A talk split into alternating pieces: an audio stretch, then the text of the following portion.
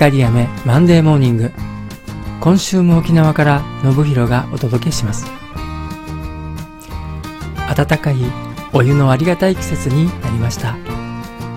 十数年前に購入したマグボトルに前の晩眠る前に沸かしたての熱いお湯を入れておき翌朝3時に目覚めるとマグカップにそれを注いで飲む習慣は僕の秋から春にかけての定番。保温性はさほど優れていないため飲む頃にはちょうど良い温度になっていてこれも好都合と言えるかも。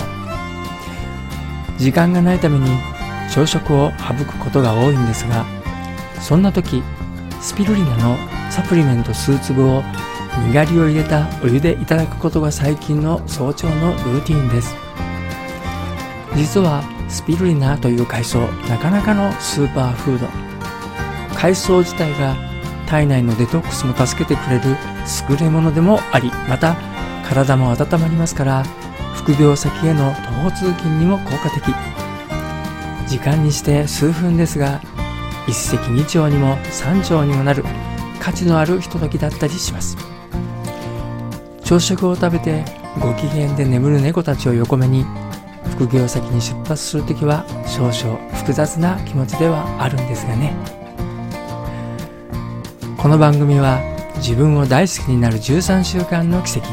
自信の学びをご提供する調和セラピー光雨がお送りしました。週刊メールマガジンにもご登録ください。ではまた来週。